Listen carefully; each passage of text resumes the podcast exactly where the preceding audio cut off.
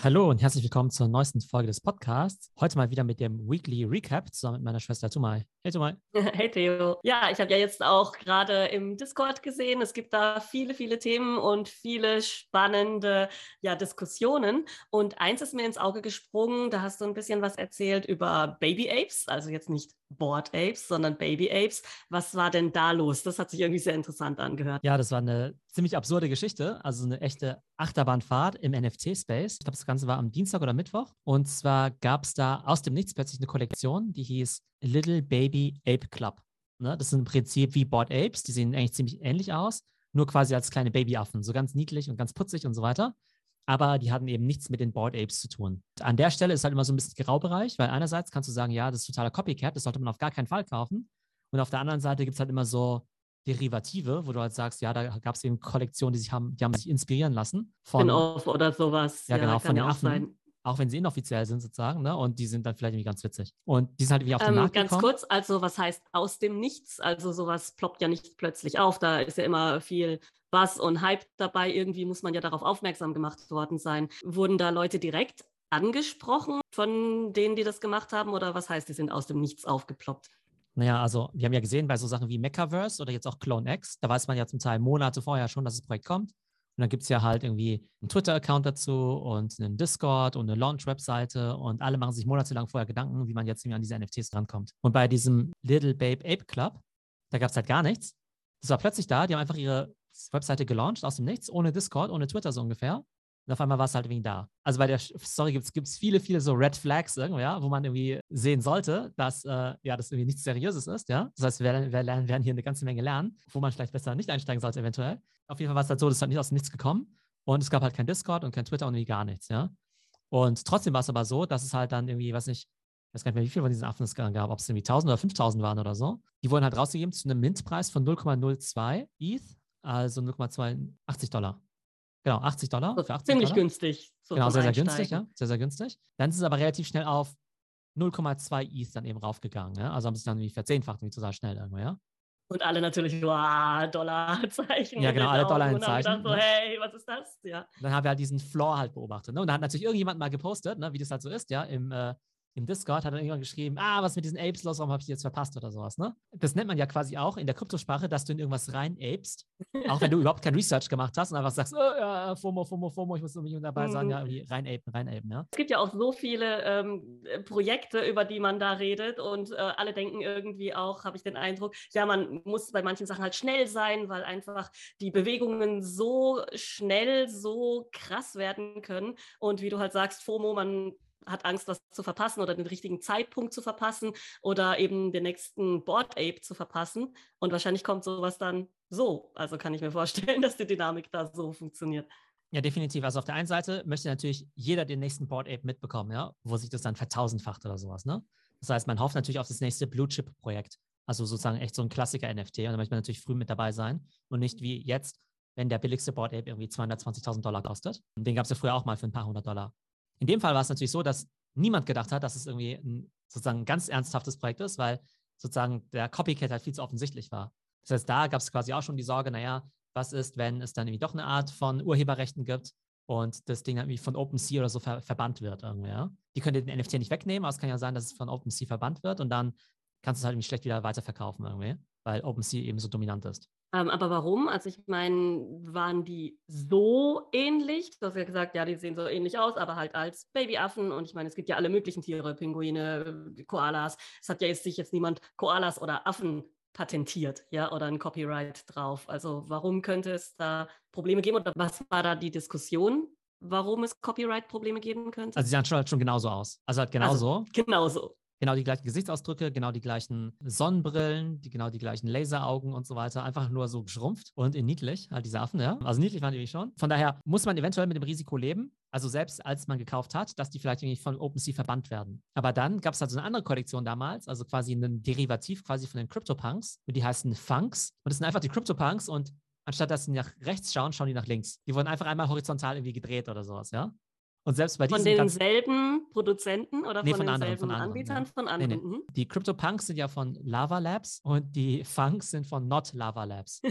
okay. Die wurden irgendwann mal von OpenSea dann eben verbannt. Du kannst da gar keine mehr Mhm. kaufen. Die konntest du jetzt eben nur noch auf dieser Not Lava Labs Webseite kaufen. Aber selbst da gibt es halt manche von den Dingern, die sind halt irgendwie 8 oder 10 ETH wert, ja, also so 30, 40.000 Dollar oder sowas, ne? Mhm. Also da hat jetzt quasi ein Plagiat, obwohl es verbannt wurde, trotzdem so hohe Werte erreicht. Genau, ja. Und in dem Augenblick denken wir uns natürlich, hm, Moment mal. Also, wie gesagt, alle wussten, okay, das ist irgendwie so, naja, so halbseitig, so ein bisschen, so ein bisschen risikobehaftet, aber machen wir halt mal, ja, oder gucken wir uns halt mal irgendwie an. Das Witzige war, ich beschäftige mich ja eh relativ viel mit Affen und weiß ja, welche besonders selten sind, ja. Gerade am Tag davor habe ich noch jemand dabei geholfen, quasi so einen Affen zu kaufen und dem alle sozusagen ähm, Traits, also alle Attribute und so erklärt. Und dann habe ich halt irgendwie auch gesagt, ja, okay, gut, jetzt kaufe ich einfach mal so ein paar Affen, also von diesen Baby Apes, ja. Aber kaufen wir die allerseltensten. Also quasi Äh, Goldenes Mit genau Fell. den Attributen, voll das Genau. Angebot Genau, quasi. Mhm. goldenes Fell, Laseraugen, schwarzer Anzug und so weiter, ne? Also die Dinger, die jetzt ja Millionen wert sind irgendwie, ja? Dann habe ich Mhm. gedacht, okay, jetzt kaufe ich diese Babyaffen und auch wenn ich weiß, dass es irgendwie so eine halbseitende, so eine halblegale Kollektion ist, probier es halt einfach mal, weil es irgendwie so ganz lustig irgendwie ist, ne? Und dann habe ich halt irgendwie so, ich glaube, fünf oder sechs Affen gekauft, eben auch mit goldenem Fell und Laseraugen und Anzug und Zombie. Also wenn das alles echte Affen wären, ja, dann wären die irgendwie so 20 Millionen wert oder sowas, ja. Und das ist halt quasi dieser Floor, also dieser billigste Preis von denen ist halt minütlich hochgegangen. Dann war es plötzlich 0,3 ETH, 0,4 ETH, 0,5 ETH, 0,6 ETH, 0,7 Man konnte halt ETH. zugucken, wie es da Ja. so Und hochgegangen dann wird die ist. Vormonate natürlich immer noch größer, irgendwie, ja. Dann haben natürlich viele Leute zu Recht gesagt, hey, das ist ja irgendwie nicht so, nicht so ganz sauber, irgendwie, ja. Da habe ich gedacht, ja gut, ja gut, dann verkaufe ich es halt wieder, irgendwie, ja. Da habe ich dann so einen super seltenen irgendwie zum Verkauf reingestellt. Den hatte ich quasi für eins gekauft, also ein ETH, irgendwie so 4000. Dann habe ich wieder reingestellt für zwei ETH, ne, weil der quasi so eine Mütze hatte und auch so, so Laseraugen. Habe ich aber sofort für zwei ETH wieder verkauft. Das heißt, ich habe innerhalb von einer Stunde oder zwei Stunden halt irgendwie so 4000 Dollar Gewinn gemacht halt quasi, ja. Irgendwie Wahnsinn, okay. Halt wie voll cool Oh irgendwie, ja. je, ich sehe schon. Wahrscheinlich hast du es nicht einfach dabei belassen. wie geht denn die Story weiter? Genau. Und dann ist halt dieser Floor immer weiter nach oben gegangen auf 0,8, ja. Und dann habe ich irgendwie schon Mhm. gedacht, ja, okay, gut. Jetzt ist ja quasi schon so auf dem Weg irgendwie, ja, dass das ja, mal läuft es ja irgendwie, ja. Und da habe ich gedacht, naja gut, wenn ich jetzt ja schon mal meinen Gewinn verdoppelt habe mit diesem Laseraugenaffen, das Geld nicht gleich wieder reinvestieren in einen anderen goldenen Affen oder sowas, ja, weil ich will ja goldene Affen haben, ja. Soweit so gut. Aber das heißt, ein paar Leute aus dem Discord haben dann auch solche Affen gekauft. Es gab ja auch welche, die haben ja nur, nur 0,3 gekostet oder sowas oder nur 0,4 oder sowas. Ne? Das ging dann ja noch. Aber dann war es halt so, dass dieser Floor immer weiter nach oben gegangen ist und wir haben ja quasi das Ganze verfolgt ab 12 Uhr mittags und da waren halt einige Leute so den ganzen Tag so ein bisschen mit dabei und dann war irgendwann so um 23 Uhr war der Floor halt irgendwie bei 0,8. Das heißt, jeder von diesen Babyaffen war quasi fast 4000 Dollar wert. Ja, total krass. Von der Kollektion, die es halt 24 Stunden vorher noch nicht gab. Ja, mega krass. Verrückt, ja, echt verrückt. Ah, okay, gut. Das heißt, wir sprechen hier quasi von einem Zeitraum von einem Tag, wo das sich alles abgespielt hat. Ja, also äh, ein paar Stunden, ja, Stunden. Also Mhm. mittags hat das Ganze angefangen, dass der Erste eben auf dem Discord gepostet hat, hey, jetzt gibt es hier diese Affen. Dann ging halt diese ganze Dynamik weiter und dann haben halt einige gekauft. Ich habe halt meinen Affen gekauft, verkauft, wieder neue Affen gekauft und so weiter. Und es ging halt immer weiter rauf, der Kurs, ja. Auf einmal, um 23 Uhr irgendwann, ja, crasht der Kurs, weil plötzlich auf Twitter gewisse sozusagen Gerüchte die Runde machen. Diese Affen, die haben ja immer so Attribute, wie halt irgendwie, ne, irgendwie Sonnenbrillen und Hüte und so weiter. Mhm. Und dann ist irgendjemand aufgefallen, dass die Affen ein Attribut hatten, das heißt Skinhead. Und da gab es halt quasi einen Affen, der hat halt quasi irgendwie so eine Art T-Shirt angehabt und da stand irgendwie ähm, Monkey Pride irgendwie drauf, ja. Monkey Pride hat so ähnlich wie so White Pride oder sowas, ja, wie diese Mhm, White okay. Supremacy oder sowas. Also quasi gibt es da rassistische Affen irgendwie, ja. Da gab es noch so ein, zwei andere Trades, die dann auch so ein bisschen leicht verdächtig waren oder sowas, ja, wo man irgendwie auch gesagt hat, Das okay, wurde dann auf Twitter aufgedeckt und diskutiert. Also das erschien Ja, dann genau, auf ja. Twitter. Das ist ja auf Mhm. Twitter. Das haben halt ein paar quasi enthüllt, die sich das Ganze mal näher angeguckt haben. Man muss dazu sagen, dass das Ganze so ein bisschen komisch war, war ja von Anfang an klar. Aber auch total bekannte Krypto-Influencer, die halt selber ganz seltene Board Apes haben. Da gibt es zum Beispiel einen, der heißt 888. Der hat zum Beispiel auch so ein Mini-Ape gekauft. Und der hat da auch mitgemacht und ist quasi empfohlen oder sowas, ne? Und dann denkst du halt, ja gut, der wird es ja irgendwie geprüft haben. Das ist ja immer so bei solchen Herdentrieben, ja. Also irgendjemand, irgendjemand, irgendjemand wird es ja gemacht haben und dann sind halt quasi alle dem Oberaffen halt hinterhergerannt. Also dem Oberaffen im, Laufen, la, im wahrsten Sinne des Wortes. Also hat es halt erstmal dieses Ding, ist es jetzt ein rassistischer Künstler, ja oder nein? Ne? Und dann ist der Kurs natürlich schon mal abgesagt, weil A, du vielleicht nicht unbedingt eine rassistische Kollektion kaufen möchtest, logischerweise. Und B, weil du einfach Angst hast, dass es irgendwie Wert irgendwie sinkt, ja. Und dann hat irgendwie der Künstler sich irgendwie gemeldet auf Discord oder so und hat irgendwie gesagt, ah, nee, ist mir irgendwie äh, durchgegangen, ich habe es ja nicht, ich habe es einen Auftrag gegeben und ich werde es irgendwie entfernen. Also erstes Warnsignal war ja, kommt aus dem Nichts. Zweites Warnsignal, kein Discord und kein Twitter. Drittes Warnsignal, Gründer anonym oder sowas, ne? Dann plötzlich rassistische Kollektion. ja, sagen wir es mal so. Also die Board Ape Gründer, die sind ja auch anonym. Also Genau, die sind auch anonym, genau, ja. Ja, nicht unbedingt ein Red Flag. Ja, genau. Und man muss halt sagen, im Prinzip sind ja alle diese Kollektionen so ein bisschen absurd irgendwie, ja. Also du kannst jetzt nicht sagen, boah, die Babyaffen sind jetzt voll unseriös, aber die Koalas oder die Wildschweine, ja, die sind jetzt irgendwie total cool oder sowas. Ne? Also ist ja so ein bisschen inhärent, ja. So, Kurs crasht halt irgendwie ziemlich, ne? Und dann geht es so ein bisschen runter und dann crasht der Kurs weiter. Und zwar hat dann jemand enthüllt, dass die Kollektion mit hoher Wahrscheinlichkeit gestohlen ist, weil sozusagen mhm. Irgendjemand anderes quasi meinetwegen diese geklaute rassistische Kollektion, wie auch immer, irgendwie gemacht hat. Ja? Also nicht ganz rassistisch, sondern halt nur dieser eine Charakter da. Ja? Aber die hat jemand gemalt, jemand anderes hat es entdeckt und hat quasi das ganze Artwork geklaut, das auf einer Webseite online gestellt und quasi einfach die Bilder, also quasi das NFT halt verkauft, aber halt einfach auf Bilder verlinkt, die ihm halt nicht gehören. Im schlimmsten Fall war die Kollektion jetzt rassistisch und auch noch geklaut. total, total crazy. Also das heißt, es war dann der totale PR-GAU und da hat der Kurs dann sofort drauf reagiert.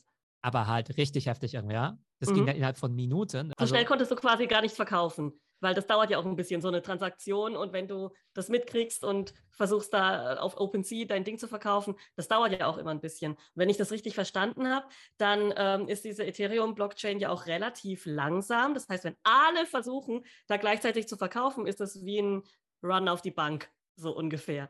Und dann geht der Kurs komplett in den Keller innerhalb von einer Minute oder zwei? Oder wie kann man sich also das vorstellen? Also dann war halt so krasse so Seller-Panik irgendwie, ja? Mhm. Und die, die halt vorher, sagen wir mal, nur für 0,8 Ethereum verkauft hätten, also 4000 Dollar irgendwer, haben dann plötzlich gesagt, ah ja, vielleicht wären ja 3000 Dollar auch in Ordnung irgendwer. Und dann waren vielleicht 2000 Dollar auch in Ordnung, ja. ja. Aber dann gehen halt alle Preise nach unten irgendwer.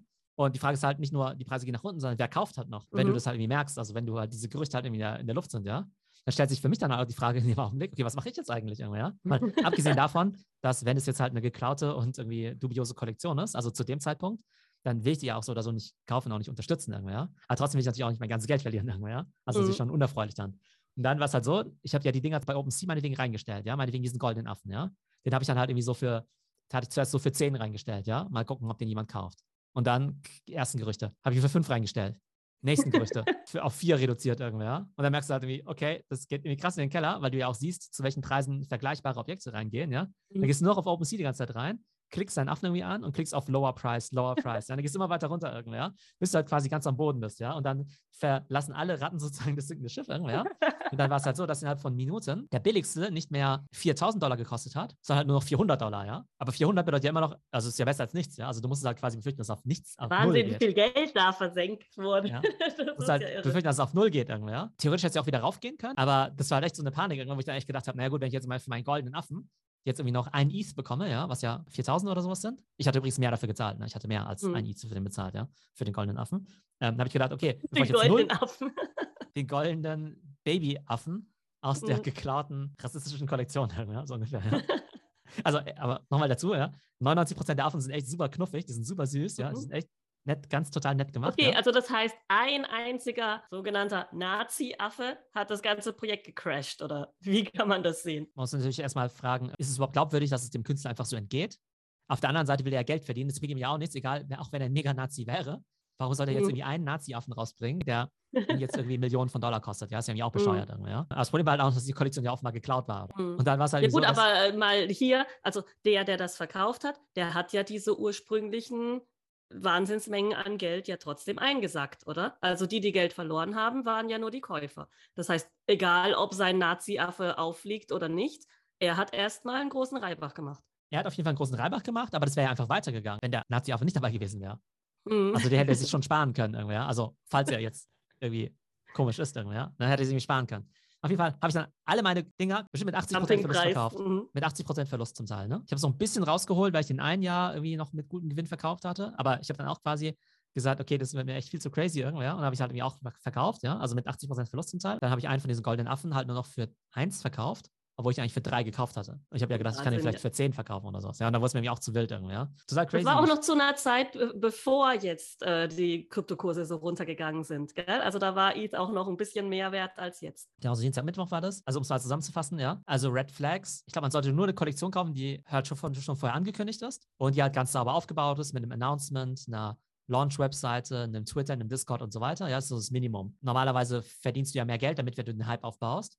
Und wenn du jetzt einfach so eine Webseite launchst, dann gibt es vielleicht einen Grund dafür, äh, dass du es irgendwie ein bisschen eilig hast, ja, und irgendwie alle ein bisschen so überrumpeln möchtest. Ich analysiere natürlich auch, ob das jetzt ein Fehler von mir war, irgendwie, dass ich eingestiegen bin. Jetzt so eine derivative Kollektion zu kaufen, finde ich jetzt nicht so schlimm irgendwie, ja, weil irgendwie wird im Internet ja von allen irgendwie kopiert, ja. Und wo ist jetzt der große Unterschied zwischen der einen Katzenkollektion und der anderen? Obwohl die jetzt fairerweise halt schon irgendwie ziemlich ähnlich sahen. Ne? Aber ich habe jetzt sozusagen jetzt kein Problem unbedingt damit, dass ich jetzt halt diese Babyaffen gekauft habe. Dass die geklaut waren, konnte ich ja nicht wissen. Und dass halt irgendwie ein Nazi-Affe dabei war, konnte ich halt irgendwie auch nicht wissen. Was ich vielleicht besser hätte machen können, war, dass die Tatsache, dass es halt nicht angekündigt war und ähm, dass es halt irgendwie kein Discord und so weiter gab, das hätte eigentlich schon eine große Red Flag sein müssen. Und was ja wirklich die Regel Nummer eins ist, und das wollen wir hier an der Stelle ja nochmal wiederholen, Krypto ist ja schon hochspekulativ und man soll nur Geld reinstecken, dass man auch bereit ist zu verlieren. Und diese NFTs, ganz besonders eben diese Bildchen, die sind ja noch zehn Level über hochspekulativ. Genau, also du kannst sagen, dass Krypto spekulativ ist, dass NFTs spekulativ sind, dass Bilder von Affen spekulativ sind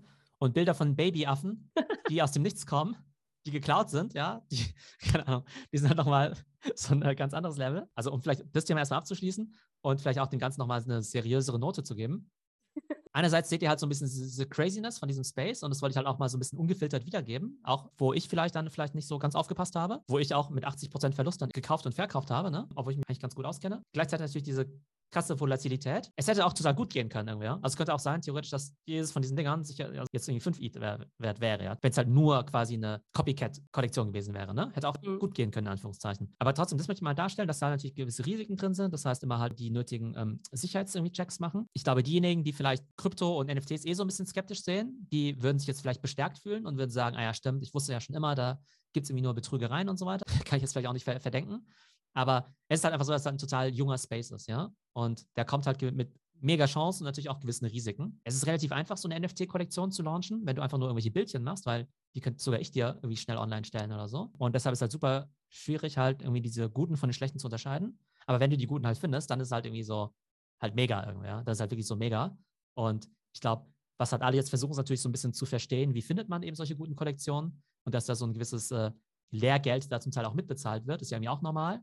Und der Discord soll ja dabei helfen, quasi diese Lernkurve A total zu beschleunigen, aber halt auch die Leute halt vor den gröbsten Sachen zu bewahren. Und da haben wir auch immer so total viele Mechanismen, wo wir einen eigenen Channel haben, wo es um Sicherheit geht, wo dann immer vor irgendwelchen Scams gewarnt wird, wo dann gesagt wird, hey, jemand im Discord hat mir das und das geschickt, das ist seriös, ja oder nein, meistens irgendwie nicht seriös und so weiter. Und hier würde ich jetzt auch nicht unbedingt sagen, dass es, war es jetzt Betrug oder nicht, weiß ich jetzt letztendlich nicht. Am, am Ende war es eine Kollektion, mit der man Geld verliert. Du kannst auch mit einer total legitimen Kollektion, Oni-Force, Mechaverse, Koala oder sowas, haben ja auch Geld verlieren Gut, oder sowas. Die können auch irgendein PR-GAU haben. Äh, vielleicht auch nochmal zur Klarstellung, ne, weil ich jetzt ja immer gesagt habe, die Nazi-Affen, ja. Also die hatten jetzt kein Hakenkreuz oder sowas da, ne? Aber das war nur so ein Gerücht quasi, so Hints oder wo man was reininterpretiert hat. Ja, also, also, also, also, im Zweifelsfall wäre ich auch relativ sensitiv und würde halt sagen, naja gut, also wenn das überhaupt schon mal in die Richtung geht, irgendwie, ja, sollte man lieber die Finger davon lassen, muss man ganz klar dazu sagen. Ne? Mhm. Ne? Aber jetzt nur zum Verständnis, jetzt nicht so, dass die jetzt irgendwie so einen Schnauzbart hatten, ja, oder irgendwie ein Hakenkreuz überall war oder sowas. Aber ganz ehrlich, also da gibt es halt Kollektionen halt von 10.000 Dingern, ja. Also natürlich guckt man sich da nicht jeden Trade an oder sowas, ja. Also selbst bei den richtigen Board Apes da wüsste ich jetzt auch nicht, was für Trades die jetzt irgendwie alle haben. Wenn die was Komisches hätten, dann wäre es mit der Zeit natürlich jetzt irgendwie schon aufgeflogen. Übrigens, ich habe doch vorhin gesagt, der Kurs, also dieser Floor von den Dingern, ist ja von 0,8, dann runter auf 0,1 und dann eben total gecrashed. Jetzt ist der Floor wieder bei 0,325. Das heißt, der ist wieder dreimal so hoch oder viermal so hoch seit diesem initialen Vielleicht hätte man die halten sollen, ja. Ja, ja, genau. Jetzt ist es keine Ahnung. Also ich habe das jetzt auch nicht mehr verfolgt, mich jetzt auch nicht mehr so für dieses Thema interessiert habe, ja. Ich weiß nicht, ob es jetzt irgendwie quasi entweder aufgeklärt wurde, dass es vielleicht doch nicht geklaut war oder sowas. Aber wenn ich jetzt mal. Oder vielleicht gehört das zum Medienrummel, wer weiß. also, weißt du, ich meine, jetzt sind die ja mega bekannt. Vielleicht wollen jetzt Leute dann die restlichen 999 oder wie viele es da gibt, dann kaufen, die keine ja, fragwürdigen Trades haben. Ich weiß nur, dass irgendwie der eine goldene Affe, den ich verkauft hatte, dass der jetzt gerade für vier zum Verkauf steht. Ja, okay, ja, gut. Ja, kannst ja mal ein Follow-up machen, was aus dieser Geschichte geworden ist. Wir können ja auch mal hier nochmal darüber reden, dass eben NFTs durchaus viel, viel mehr sind als diese, ja, diese Bildchen und Affen und Koalas und Pinguine, sondern es gibt ja richtige Use Cases dafür. Und da hast du ja wirklich auch diese Woche wirklich zwei tolle Interviews gehabt, die diese Use Cases dann auch beleuchtet haben. Also ich fand zum Beispiel besonders Kreatokia besonders spannend, wo es dann eben um NFT in der Buchbranche geht. Und dann gab es nochmal einen Use Case, wo es um Sneakers geht. Und zwar nicht nur rein virtuelle NFT-Sneaker, sondern tatsächlich physische Sneaker, die auch was mit NFTs machen. Vielleicht magst du kurz erklären, worum es da ging. Das Coole ist ja, dass sich jetzt auch in der deutschen NFT-Szene eben viel tut und man da halt mit der Zeit jetzt auch total spannende Gründer kennenlernt. Diesmal hatte ich eben zwei Interviews geführt, einmal mit dem John Ruhrmann von Creatokia. Das ist quasi die Kombination von Büchern und NFTs, um so eine Art NFT-Marktplatz für so Autoren zu machen. Das quasi theoretisch, wenn du jetzt irgendwie dir überlegst, J.K. Rowling würde jetzt halt irgendwie 100 Harry Potter Bücher nur rausbringen in Verbindung mit einem NFT, so mega limited edition. Du kannst dann quasi dieses Buch traden, den NFT traden und mit dem Harry Potter NFT kannst du dich jetzt irgendwie auf eine Webseite einloggen und dann kriegst du irgendwie voll den coolen Special Content oder Meet and Greet mit J.K. Rowling, freien Eintritt irgendwie zu Harry Potter World oder sowas, ne? Also einfach ja. so NFT, Limited Edition, Sammlern und Utility oder sowas, ne? Das war so das eine Thema, was total spannend war. Und das andere war mit dem Till Jagler, der war lange Zeit bei Adidas und der hat jetzt quasi einen Sneaker gelauncht. Flowers for Society heißt die Brand. Und da ist die Idee schon, dass du einen physischen Sneaker kriegst, aber gleichzeitig auch noch ein NFT. Und der NFT berechtigt dich quasi dazu, in Zukunft an anderen coolen Sneaker-Drops teilzunehmen. Weil oftmals ist ja bei diesen Sneaker-Drops, wenn so ein neuer Air Jordan oder so rauskommt, immer so, dass die halt sofort ausverkauft sind in ein paar Sekunden oder die Leute vom Laden übernachten müssen. Und seine Idee ist halt, dass er eine eigene Sneaker-Marke starten möchte, wo er natürlich auch einerseits Hype erzeugen will, ist ja immer wichtig in dem Geschäft. Und auf der anderen Seite sagt er halt, naja, ähm, er will quasi so eine Art Sneaker-Club irgendwie gründen, wo einfach halt die Clubmitglieder, die mit dem Token sind und die dann halt auch immer als Erste an die neuen Schuhe rankommen. Mit dem Sneaker-Drop, das musst du mir nochmal erklären. Also das, das ist ja eine Sache, die kann ich irgendwie so überhaupt nicht nachvollziehen. Dieser Riesenhype um Sneakers, also klar, Sneakers sind toll, ja, okay, die können auch Sammlerstücke sein, das habe ich jetzt auch kapiert, irgendwelche Air Jordans, die werden dann zu horrenden Preisen dann äh, meinetwegen verkauft. Aber was ist ein Sneaker-Drop? Wird da ein Jahr lang vorher dann ein Sneaker angekündigt, ein Air Jordan jetzt beispielsweise, und dann ähm, wird das zu einem bestimmten Termin dann gelauncht und die Leute übernachten da davor und äh, Riesenrummel und dann gibt es nur Limited Edition und so weiter? Oder was ist da los in dieser Sneaker-Szene? Ja, eigentlich genau so. Also ich selber bin ja kein riesiger Sneakerhead oder sowas, ne? Mhm. Ist jetzt so ein bisschen an mir vorbeigegangen. Aber ich mag ja Basketball total gern. Und als ich selber ja Schüler war, da fand ich ja immer Michael Jordan cool und Penny Hardaway und so. Ich habe halt auch deren Sneaker halt damals gekauft, obwohl die eigentlich viel zu teuer waren, habe halt mein ganzes Taschengeld gespart. Manche konnte ich mir halt nie leisten. Und da gibt es halt gerade beim Air Jordan, da gibt es halt so ein Modell, das heißt irgendwie Air Jordan 11. Und der kommt halt immer in verschiedenen Colorways, in verschiedenen Farben raus. Da wird jedes Jahr ein neuer Colorway irgendwie released. Und die Schuhe sind halt so, schon total legendär. Und da weißt du halt immer, dass im November und im Dezember halt ein neuer Colorway rauskommt. Der ist halt echt so Limited Edition und dann kannst du ihn halt on, entweder online kaufen in Deutschland, bei so Dingern wie Kicks oder Snipes. Das ist halt in einer Minute ausverkauft. Es gibt auch viele Bots halt, also so Bots, die halt äh, die ganzen Sneaker wegkaufen. Ja? Und dann wandern die halt auf den Sekundärmarkt. Das heißt, der Sneaker, der Air Jordan, der eigentlich nur, also nur, also der 200 Dollar gekostet Schwarzmarkt. hat. Schwarzmarkt. Also wir reden hier von ja, dem Schwarzmarkt quasi. Nee, schon offiziell, schon offiziell. Mhm. Es gibt ja diese Sneakerbörse, die heißt irgendwie StockX, die ist Milliarden von Dollar wert und dort werden halt quasi diese ganzen Sneaker gehandelt. Okay, kann man da Aktien kaufen davon? Also wenn man es könnte, ja, dann wäre das äh, ziemlich vielversprechend. Noch sind die nicht an der Börse, aber das ist halt total spannend, weil wenn ich mir jetzt so einen Air Jordan gekauft habe und jetzt sage, hey, den will ich wieder weiterverkaufen, dann kann ich ihn dann sofort für das Fünffache theoretisch jetzt auf StockX eben draufstellen. Die garantieren dir als Käufer aber, dass das Ding echt ist. Das heißt, mhm. ich schicke das Ding irgendwie zu denen und die prüfen das halt, ob das der echte Air Jordan ist, ob es wirklich der Air Jordan aus dem Jahr 2008 ist oder sowas. Ne? Und das heißt, du als Käufer hast halt die Sicherheit, dass es halt nicht ein Fake ist oder sowas. Das heißt, das ist der ganze Sneaker-Hype. Genau, das Witzige ist halt, dass diese Art von Sneaker-Hype, das gibt es ja schon seit Jahren und dieser Sneaker Markt, dieser, auch dieser Sekundärmarkt mit so Plattformen wie StockX oder meinetwegen auch eBay und so, der ist ja riesig, der ist ja mehrere Milliarden groß, ja. Und das ist halt ziemlich ähnlich wie NFT, ehrlich gesagt, ja. Weil da gibt es halt irgendwie auch Leute, die halt wissen, ja, wann wird was gedroppt. Das ist ja so ähnlich wie ein bisschen so, wann kommt Clone X raus, ja? Mhm. Glaubt ihr, dass der neue Jordan genauso erfolgreich wird? Mensch, dieser neue erste Player Limited Edition von Basketballspieler XY, wie groß wird das? Ne? Also da gibt es schon einiges an Ähnlichkeit, ja? Ja gut, also diese ganze NFT-Geschichte, die ist für mich ja sowieso auch einfach äh, sehr ähnlich wie diese ganze Sammler-Thematik, nur eben virtuell. Das kann ich ziemlich gut verstehen. Ich verstehe zwar nicht diese Sammlerleidenschaft und warum man so viel Geld ausgeben sollte, aber das ist für mich jetzt gar nicht so weit voneinander weg, wenn jemand Basketballkarten auf Papier sammelt oder irgendwelche NFTs. Also das ist für mich so ziemlich das Gleiche. Ja, genau. Und das Ding halt mit diesen Sneakern ist halt, wenn du halt diese professionellen Sammler, die kaufen ja diese Sneaker und die packen die, die, die ziehen die ja nicht an, ne? Das heißt, die haben die halt in einem Schuhkarton stehen und verkaufen die halt wieder und werden wieder an den nächsten verkauft und so weiter. Ja? Und da musst du eher noch aufpassen, dass die ja nicht kaputt gehen oder sowas, ne? Und deshalb ist halt quasi der Vorteil von NFT-Sneakern, also jetzt was wie ein Artefakt, dass du halt sagst, ja, okay, wenn es halt eh nur getradet wird, brauchen wir auch kein physisches Ding. Und dann ist es ja viel sicherer, dass wir quasi das NFT haben, wo halt quasi klar ist, dass es halt irgendwie nicht gefälscht werden kann. Und es kann halt viel einfach hin und her getradet werden, weil du es halt sofort auf, auf OpenSea verkaufen kannst, anstatt halt hier irgendwelche Pakete hin und her zu schicken und zu prüfen, ob die echt sind oder nicht. Von daher ist halt irgendwie witzig, dass halt quasi diese virtuelle Eigentum erstmal immer total komisch klingt, aber eigentlich viele Objekte in der realen Welt auch schon die ganze Zeit nur getradet werden. Auch Bilder werden nur getradet. Es gibt halt Bilder, die haben noch nie das Tageslicht gesehen weil die immer nur in irgendeinem Tresor irgendwie drin sind oder sowas, ja. Und der, das Bild bleibt zum Teil auch einfach stehen, physisch, also in irgendeiner, ich sag mal, Banktresor. Und auch wenn es den Besitzer wechselt, dann besitzt, da wechselt einfach nur quasi der, der Schein den Besitzer, aber halt nicht mhm. das physische Bild, es wird halt nicht bewegt, ja. Und wenn du halt irgendwann sagst, dass physische Objekte eh schon so abstrahiert werden, dann kannst du auch gleich ein NFT machen. Also ich persönlich kann diese, diese Sammlerleidenschaft ja nicht nachvollziehen. Ich sammle auch nichts und schon gar keine Sneaker. Aber im Discord gibt es ja anscheinend schon ziemlich viele Leute, die davon sehr begeistert waren. Also die haben dann auch gleich die Sneaker gekauft. In diesem Fall geht es ja tatsächlich auch um echte Sneaker und um Token. Also das haben wir jetzt noch gar nicht äh, besprochen. Vielleicht magst du abschließend kurz noch was dazu sagen, was es mit diesem speziellen Projekt auf sich hat. Also du kaufst im Prinzip einen, einen Sneaker ähm, den physischen. Der wird aber erst noch produziert, das heißt, den kriegst du erst auch in ein paar Monaten. Das heißt, es ist halt wie eine Art Crowdfunding, dass halt dieser Till jetzt eine neue Sneaker-Brand launcht. Der verkauft jetzt quasi erstmal die Schuhe und die Leute kriegen halt irgendwann mal dann ihre Sneaker. Das ist jetzt auch ein ganz normaler Prozess, ist jetzt nicht unbedingt verkehrt, ne? Aber du weißt halt, du musst halt auf diesen Sneaker warten und dann kriegst du halt diesen NFT halt dazu, quasi so mit, mit dem Versprechen, dass der dir halt in Zukunft was bringt. Aber wie viel so ein NFT wert ist, weiß natürlich kein Mensch und wie viel er dir bringt in Zukunft, weiß man natürlich auch nicht.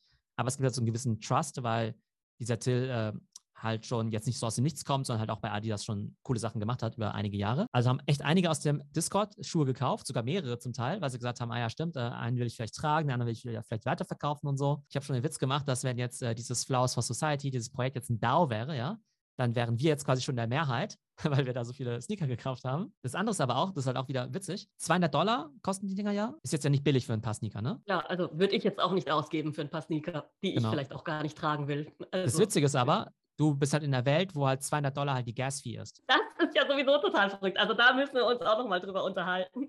Ja, das ist halt wirklich eine Welt, wo die halt Leute halt, halt einfach... Ja, Aber es ist halt eine Welt, wo du halt NFTs kaufst, meinetwegen. Selbst ein billiges NFT, in Anführungszeichen, kostet ja irgendwie ein oder zwei ETH, ja, manchmal, ne? Das sind dann ja 8.000 oder 10.000 Dollar. Dann willst du halt kaufen, dann musst du dann wie Gas-Fees zahlen. Also vielleicht ganz kurz für die Zuhörer, die nicht wissen, was Gas-Fees sind. Wir reden hier über Transaktionskosten, die jede Transaktion auf der Ethereum-Blockchain verursacht. Genau. Jedes Mal, wenn du was kaufen willst, musst du halt diese Gas-Fee zahlen. Und dann ist es ja immer auch tagesabhängig, wie hoch die gerade ist. Und zum Teil ist es ja so, dass du sagst, ja Mensch, jetzt ist gerade irgendwie die Gas-Fee irgendwie 400 Dollar zum Beispiel, halt voll teuer für eine Transaktion. Und du wüsstest ganz genau, wenn du ein paar Stunden warten würdest, dann wäre es irgendwie 200 Dollar. Dann gibt es halt auch Leute, die einfach sagen, ach nee, kein Bock, irgendwie, ja, komm, jetzt ja die 400 Dollar Transaktionsgebühr. Was ja auch nicht so viel ist, wenn du jetzt ein NFT kaufst, das halt irgendwie teuer irgendwie ist oder sowas, ja. Das ist halt wieder das Interessante, dass halt der Sneaker, so 200 Dollar ist an sich halt ziemlich viel, aber in der Kryptowelt ist halt irgendwie ziemlich wenig. Vor allem halt in der Kryptowelt, wo die Leute halt irgendwie spontan halt irgendwelche Affen kaufen oder sowas, ne. Das fand ich nochmal eine ganz interessante Dynamik. Und von daher, glaube ich, finden die Leute den Sneaker irgendwie cool. Also die meisten finden den optisch echt irgendwie cool. Andere haben mir auch gesagt, ey, ich finde den mega hässlich, aber ich spekuliere quasi aufs Objekt, aufs, auf das Projekt. Andere haben gesagt, ich glaube, die jungen Leute finden das cool, aber ich bin über 40, ich finde, das sieht voll doof aus. Aber er könnte irgendwie nachvollziehen, wenn andere das irgendwie cool finden und so. Aber insgesamt, glaube ich, ähm, ist das Projekt irgendwie äh, ziemlich positiv angekommen. Einige haben es gekauft. Ob der Schuh dann gut sitzt, ob der bequem ist, ob der gut aussieht. Jetzt auf einem ganz anderen Blatt, ja. Wissen wir nicht, werden wir alle in ein paar Monaten sehen. Aber prinzipiell finde ich es natürlich ganz gut, wenn es halt eben auch ähm, coole Projekte aus Deutschland gibt. Ja, das stimmt auf jeden Fall. Und äh, das andere Projekt ist ja auch aus Deutschland, das Kreatopia. Und da geht es ja darum, Token für ganz andere bücherrelevante ja, Use Cases aufzumachen. Das ist ja etwas, womit ich persönlich halt super viel anfangen kann. Das ist vielleicht etwas, womit andere Leute nicht so viel anfangen können, die dann vielleicht Sachen sammeln. Aber also ich finde ja, dass da halt wirklich jetzt ganz, ganz neue Möglichkeiten entstehen, völlig neue Welten aufzumachen. Also Welten, die quasi von Autoren geschaffen werden, durch ihre Geschichten, durch ihre Bücher. Und da passiert ja ganz, ganz viel in diesen Welten, also in so einem Buch. Da gibt es Figuren, da gibt es vielleicht Side Stories, da gibt es alles Mögliche, was man dann freischalten könnte durch solche Tokens oder überhaupt erst erschaffen könnte durch solche Tokens. Du hast vorhin gesagt Crowdfunding, ja. Und wenn man jetzt dann eben sagen würde, man erfindet eben eine Welt, mit bestimmten Figuren drin und ähm, weiß aber nicht, wie das ankommt. Das ist dann so was wie ein Pilot zum Beispiel. Und dann könntest du zum Beispiel so lauter Tokens an dieses Buch ähm, dranhängen. Und wenn diese Tokens gekauft werden, hat der Autor jetzt nochmal Geld, wo er dann seine Zeit damit verbringen kann, jetzt dann noch ähm, spezielle ja, Fortsetzungen zu schreiben oder ganz spezielle Side Stories. Also ich kann mir vorstellen, dass jetzt Leute, die viele Token kaufen und das dann dem Autor geben, dann zum Beispiel sagen könnten, ja, ich will aber, dass jetzt ähm, Figur XY eine Geschichte mit Figur YZ dort und dort erlebt. Also wenn man sagt, ja, Tokeninhaber haben jetzt auch Stimmrecht, könnte man da ja quasi Content miterschaffen. Und das ist ja auch so eine Art Metaverse, wie dein Interviewpartner ja auch gesagt hat, ja, nur eben eins, das nur im Kopf stattfindet, das ja überhaupt nicht programmiert ist, sondern eben in so einer äh, ja, Fantasiewelt, in einer Bücherwelt stattfindet. Wobei es hier ja auch nicht mehr um das Buch geht, weil ein Buch ist ja ein physisches Objekt. Es geht um eine Story, es geht um eine Geschichte, es geht um Inhalt. Und das ist etwas, das fand ich jetzt einfach mega spannend. Ich weiß noch nicht, ob das jetzt so viele andere Leute auch interessiert. Ich denke mal, das ist auch etwas, was jetzt viele Buchbegeisterte oder eben passionierte Leser interessieren wird. Die müssten aber dann erstmal auf diesen Technikzug gebracht werden und die verschiedenen Anwendungen kennenlernen. Aber hier könnte ich mir dann eben auch vorstellen, dass man Videos freischaltet, vielleicht Spiele oder irgendwas. Also hier kann man ja wirklich diese Buchwelt komplett multimedial aufpeppen und alles mit äh, Tokens versehen, die dann wie so ja, äh, Türöffner oder wie Schlüssel funktionieren zu diesen verschiedenen Anwendungen. Ja, das Potenzial ist auf jeden Fall ziemlich groß. Also bei Board Ape Yacht Club ist es ja so, dass wenn du dir so einen Affen kaufst, dann gehört dir ja der Affe und du darfst ihn auch kommerziell benutzen. Das heißt, wenn ich mir jetzt den Affen gekauft habe mit äh, dem Zombie-Fell, könnte ich jetzt zum Beispiel irgendwie eine Marke machen rund um Halloween oder um Geister, Geisterbahn oder sowas, ja, halt mit diesen Zombie-Affen oder sowas, ne? Das ist eigentlich schon ziemlich cool. Und jetzt könntest du dir halt vorstellen, sagen wir mal, irgendwie, du bist jetzt Autor von irgendeiner Fantasy-Geschichte also nehmen wir mal, heute würde irgendwie Game of Thrones oder Herr der Ringe als NFT-Buch rauskommen. Dann könnten theoretisch die Autoren sagen, hey, wir verkaufen die Charaktere und die gehören dann dir. Ne, das heißt, du könntest jetzt halt irgendwie theoretisch halt von Herr der Ringe irgendwie die Drachen verkaufen. Dann kauft halt jemand die Drachen und kann damit irgendwelche coolen Geschichten machen. Auch seine eigene Fanfiction machen, seine eigenen Geschichten schreiben oder Comics oder Videospiele und so weiter. Also das gibt es ja schon, das wollte ich ja gerade, äh, das wollte ich da an der Stelle auch gerade sagen. Fanfiction gibt es ja sowieso schon immer. Hier aber es gehört ja halt, halt, Aber es gehört ja. Genau, halt. also hier wäre halt der Use Case, dass du es auch kommerziell vermarkten darfst. Dass du halt äh, quasi hier nicht gegen Copyright verstößt, sondern es gehört dir und du kannst damit dein eigenes Spin-off dann machen und äh, mit deiner Fanfiction Geld verdienen und deine eigenen Nebengeschichten erfinden damit. Genau, und jetzt kannst du dir vorstellen, nehmen wir an, du hast jetzt sowas wie Herr der Ringe und du verkaufst jetzt irgendwie Token, meinetwegen die Charaktere, aber meinetwegen auch das Land. Dann hast du plötzlich mhm. halt wie so ein eigenes Decentraland geschaffen, wo vielleicht Ultra Leute sagen, ja, wo du vielleicht sagst, hey, ich kaufe jetzt irgendwie, ich, mir gehört jetzt dieses Land innerhalb von, ich bin jetzt kein mega Game of Thrones oder Herr der Ringe Kenner, aber du sagst jetzt irgendwie, keine Ahnung, da gibt es irgendwie Westeros in, äh, keine Ahnung, in Game of Thrones und dir gehört irgendwie der eine Teil von Westeros wo irgendwie immer die Schiffe anlegen oder sowas, ja. Keine Ahnung, ob es da im Wasser gibt oder sowas, ne? Aber ne, da kannst du halt solche Sachen machen und dann vielleicht immer ein cooles Spiel damit draus machen, ja. Also ich glaube, da gibt es echt schon viel Potenzial, ähm, was du halt machen kannst. Also klar, der einfache Use Case ist halt erstmal zu sagen, ja, okay, gut, die Dinger sind halt selten, die kannst du sammeln. Fände ich jetzt gar nicht so krass überzeugend, aber es gibt halt Büchersammler irgendwie, ja. Ja, dann gibt's halt gut, das ist jetzt auch nicht viel absurder als Affensammler, ganz ehrlich. Also, ja. Genau, ja. um das mal so zu sagen ja, da gibt es halt diesen Use Case, so Zugang irgendwie zum Autor, dass du halt sagst, hey, du kannst die wie treffen oder die kennenlernen und äh, Livestreams mit denen haben und so, ne? Ist irgendwie auch relativ nachvollziehbar. Als Fan willst du natürlich immer eine, eine, Beziehung haben zu deinen Idolen oder zu deinen Künstlern und so. Und dann gibt es halt diese, ich sag mal, Metaverse-Interpretation davon oder Fanfiction, die ich halt irgendwie total spannend finde. Jetzt im Discord haben sich jetzt ein paar gemeldet und haben gesagt, naja, das habe ich nicht ganz verstanden mit Kreatokia. Ist es jetzt nicht einfach nur eine Agentur oder ist nicht sogar ein Mittelmann, ja, zwischen dem Künstler und quasi den Fans, ja? Und Mittelmann ist ja ein relativ negativ besetztes Wort, ja? Und dann wurde auch die Frage gestellt, naja, ich dachte bei Krypto oder gehen wir quasi immer so direct to consumer und so, ne? Ähm, vielleicht in dem Kontext nochmal, um das äh, verständlich zu machen, wenn du jetzt ein Autor bist und jetzt halt ein NFT launchen möchtest, ja, ist Krypto jetzt ja nicht irgendwie deine Kernkompetenz. Das heißt, du hast ein cooles Buch geschrieben bei Fantasy, ja. Dann weißt du jetzt aber trotzdem nicht, ob du jetzt irgendwie Polygon oder Ethereum oder Solana machen sollst, ja du weißt jetzt auch nicht, wie du eine Web3-Webseite äh, programmierst, wo du jetzt irgendwie einen Mint-Vorgang machen kannst und wo du jetzt dich mit Metamask einloggen kannst. Muss man ja auch nicht. Also die wenigsten Buchautoren kennen sich ja im Verlagswesen aus und wissen, wie man ein Buch druckt und äh, welches Format das haben muss und wie es in die Vertriebswege kommt und so weiter. Ja, also das äh, muss man ja als Autor nicht wissen. Und ich denke mal, das ist dann eben die Aufgabe, die ein Verlag übernimmt. Genau, sind die ja quasi so ein bisschen Dienstleister für, für die Buchbranche, sage ich jetzt mal. Auch sowas wie Smart Contracts, ja. Also ich kenne jetzt nicht so viele Buchautoren, ja, die jetzt einen eigenen Smart Contract aufsetzen können. Und von daher kann ich es einerseits verstehen, dass Leute irgendwie sagen, naja, es ist ein Mittelmann und so. Auf der anderen Seite ähm, sind es ja auch Enabler, die halt anderen Leuten halt dabei helfen, auch ihre Sachen zu kommerzialisieren. Das ist ja bei NFT-Kunst ja genauso. Da gibt es ja Nifty Gateway, das ist ja eine ganz große NFT-Plattform. Also bevor die Dinger ja auf OpenSea erscheinen, müssen solche NFTs ja irgendwo gedroppt werden.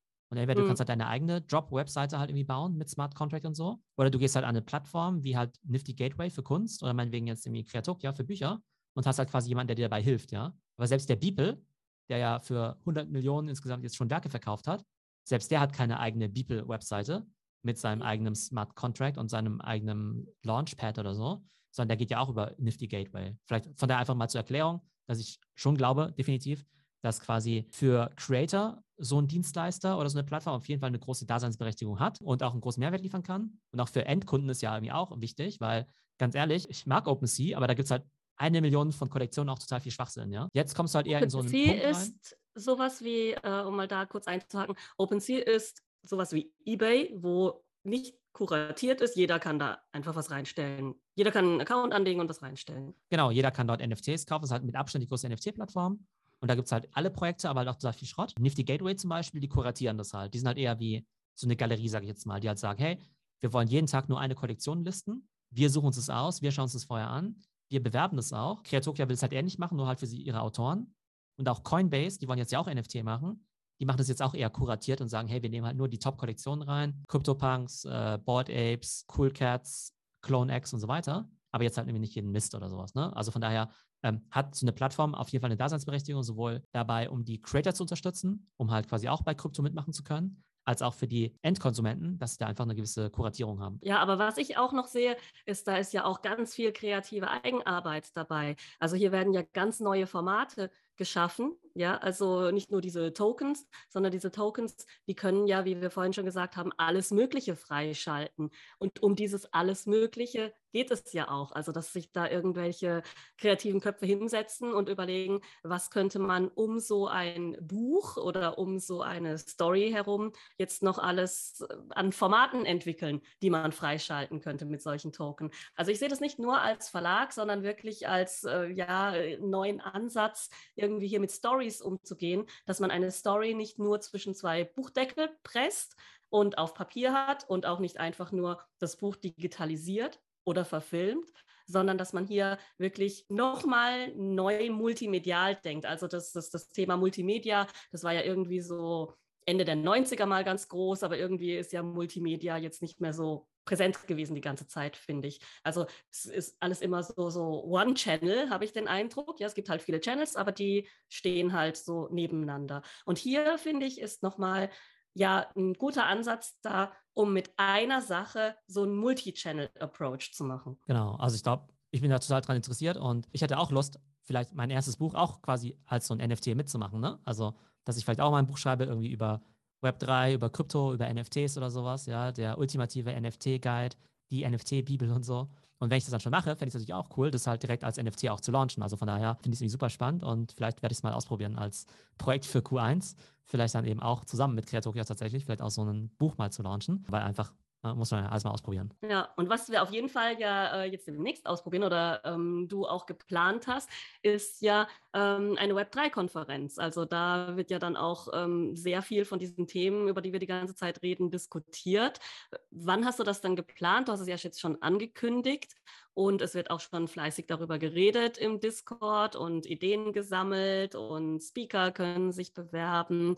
Was ist denn da der aktuelle Stand? Ja, Web3-Konferenz. Es gibt ja viele coole Konferenzen auf dieser Welt, irgendwie OMR und Bits und Pretzels und so weiter. Ich glaube, was halt noch so ein bisschen fehlt, ist halt jetzt eine Konferenz eben für diesen ganz neuen Bereich eben Web3. Und ich glaube, es wird halt ein ganz eigenes Ökosystem sein mit eigenen Playern, mit eigenen Projekten, mit anderen Tools, die dann auch am Start sind. Ne? Bei so Web2-Konferenzen sind halt irgendwie Facebook und Google am Start und im Web3 ist halt irgendwie die, die Welt von so Crypto-Exchanges und halt von NFT-Plattformen oder sowas. Ne? Also da interessiert man sich halt für die Open Seas halt dieser Welt, ja, oder für Board Ape Yacht Club. Ich glaube, den Board Ape Yacht Club, den kriegen wir jetzt noch nicht eingeladen für die erste Edition, aber ich kenne ja mittlerweile echt spannende Leute, die jetzt quasi was mit Web3 zu tun haben und das Ding heißt eben die Web3 und da geht es halt um Krypto, NFTs und eben auch das Metaverse. Auf der einen Seite geht es halt wirklich um so Krypto wie Finanzthemen. Da werden wir auch einen coolen Speaker haben, der sehr äh, auch bekannt in der Szene ist. Ja, die werden noch geheim gehalten, ja, die werden dann nach und nach revealed. Aber zum Beispiel gibt es einen totalen Finanzexperten, der halt über Krypto, über Bitcoin und über Decentralized Finance sprechen wird. Dann haben wir Leute aus dem Kunstbereich, die sich da total gut auskennen. Dann haben wir Leute, die eben auch schon eigene Projekte eben gelauncht haben.